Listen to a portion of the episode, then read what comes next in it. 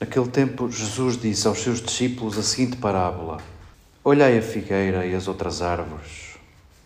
Quando vedes que já têm rebentos, sabeis que o verão está próximo.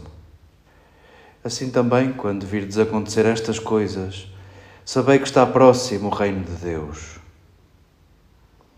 Em verdade vos digo: não passará esta geração sem que tudo aconteça.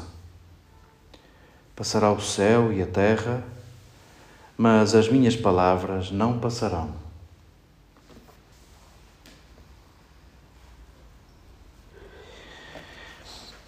Queridas irmãs, queridas amigas, nestes últimos tempos do ano litúrgico, são-nos servidos muitos efeitos especiais e coisas a cair. Estamos no capítulo 21 de Lucas. Jesus, neste capítulo 21, está por Jerusalém e está nos últimos dias.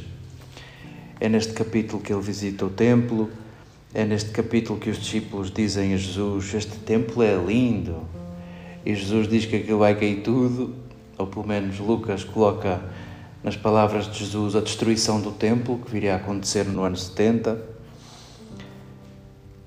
Vemos estes efeitos especiais das visões da noite de Daniel, não sabemos o que é que ele andou a comer ou a beber para ter aqueles efeitos especiais todos, serena-nos a liturgia, recordando-nos que ao falarmos do fim do templo, ao falarmos do fim do tempo, do fim da história, do fim do mundo, queremos saborear a finalidade de tudo isso, o fim como finalidade, a finalidade do tempo, a finalidade da vida, a finalidade da história, a finalidade do mundo, aquilo a que tudo isto aponta e sabemos que a nossa vida é promessa, a nossa vida é semente.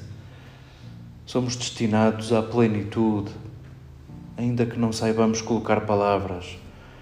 Somos destinados a esse encontro face a face com Deus, à plenitude da alegria, à vida em abundância. E de facto, nada disto pode meter-nos medo, pelo contrário, tudo isto devolve-nos o tempo presente. O tempo presente. Nós não lemos ontem o parágrafo imediatamente anterior a esta parábola. Ouvíamos a frase: Assim também, quando virdes acontecer estas coisas, quais coisas? Vamos imaginar que estas coisas também se referem a esta parábola, à maturidade das árvores, à promessa dos frutos, mas também se referem ao parágrafo anterior, onde Jesus, também tocado pela questão do templo, pedia tranquilidade aos seus discípulos, pedia serenidade, porque em todas essas preocupações vereis o Filho do Homem chegar numa nuvem. E novamente continuamos com os efeitos especiais. O que é que Jesus nos quer dizer com isto? Que bom o nosso amado, que bom o nosso Jesus escolher para si o título de Filho do Homem e não Senhor dos Senhores e não Senhor dos Exércitos. Que bom que Filho do Homem, ainda que não saibamos definir, ainda que Frederico Lourenço traduza por Filho da Humanidade, é talvez o título de Deus mais próximo de ti, mais próximo de mim. Quem é que de nós não é filho da humanidade? Quem é que de nós não é filho do homem? Que bom este, esta intuição de Jesus, este cuidado de Jesus, de escolher para si o título mais discreto que mais se aproxima de nós, que mais se assemelha de nós. E sim, a nuvem encobre o sol e os discípulos estão nas despedidas de Jesus, ainda que alguns não estejam muito conscientes disso.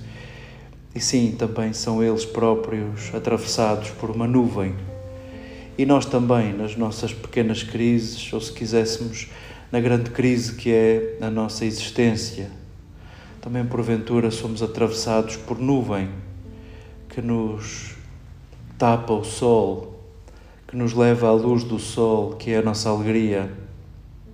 Porém, este texto dirigido a discípulos em despedida, a comunidades perseguidas, uh, discípulos de todos os tempos que vivem a existência como uma crise, o mesmo é dizer, como um processo de amadurecimento. Também Jesus quer dizer-nos que Deus está na nuvem. O mesmo é dizer, esse mesmo tempo que te tapa a alegria do sol é a única possibilidade de fazer a terra fértil. Sem nuvem não há chuva sem chuva não há fecundidade, não há fertilidade.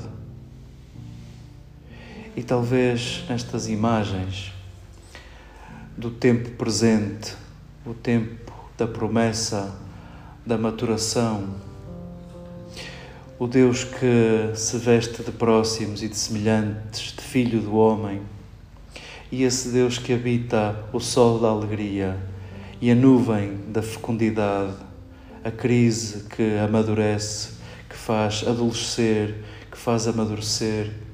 Em tudo isto, Jesus devolve-nos o tempo presente. Nós estamos a terminar o ano na liturgia e já está à espreita o novo ciclo, já está à espreita o tempo de advento. Queremos acolhê-lo com um coração renovado. E o que é que isso quer dizer? um coração que possa pelo menos segredar ao ouvido. Este tempo é inédito e não sabes nada sobre ele.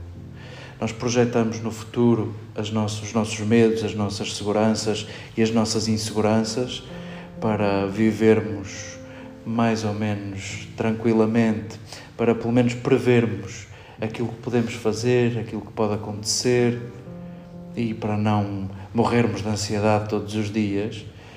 Mas a verdade é que o que nos é segredado na liturgia é este pedido a deixares que o tempo te surpreenda, por um lado, a abrir-te à surpresa do tempo presente, esse que é visitado pelo Filho do Homem, pelo Deus que se veste de próximos, esse que é visitado pelo sol e pela nuvem, esse que é o tempo da fecundidade. E ao mesmo tempo a segredar-nos esta verdade, o tempo por si é neutro. Como é que o tempo pode ser novo? Como é que o novo ciclo da liturgia pode ser novo? Como é que o advento pode ser novo? Talvez se renovarmos nós, os nossos gestos, as nossas escolhas, as nossas palavras, os nossos silêncios, possa a visita de Jesus no tempo de hoje surpreender-nos esse que gostou mais do dia comum do que dos efeitos especiais, do dia a dia comum, da mesa, do pão, do vinho, da alegria, do sorriso, do convívio, e por isso tinha má fama o nosso Jesus. Possa essa proximidade de Jesus e essa promessa de Deus habitar as nossas crises de maturação e o nosso sol da alegria. Possa tudo isto concorrer para a renovação do tempo, para abraçarmos este tempo na sua novidade e na sua surpresa e para na mudança dos nossos juízos, dos nossos preconceitos, da nossa forma como nos olhamos, possa tudo isto concorrer para a verdadeira Páscoa, para a renovação do tempo.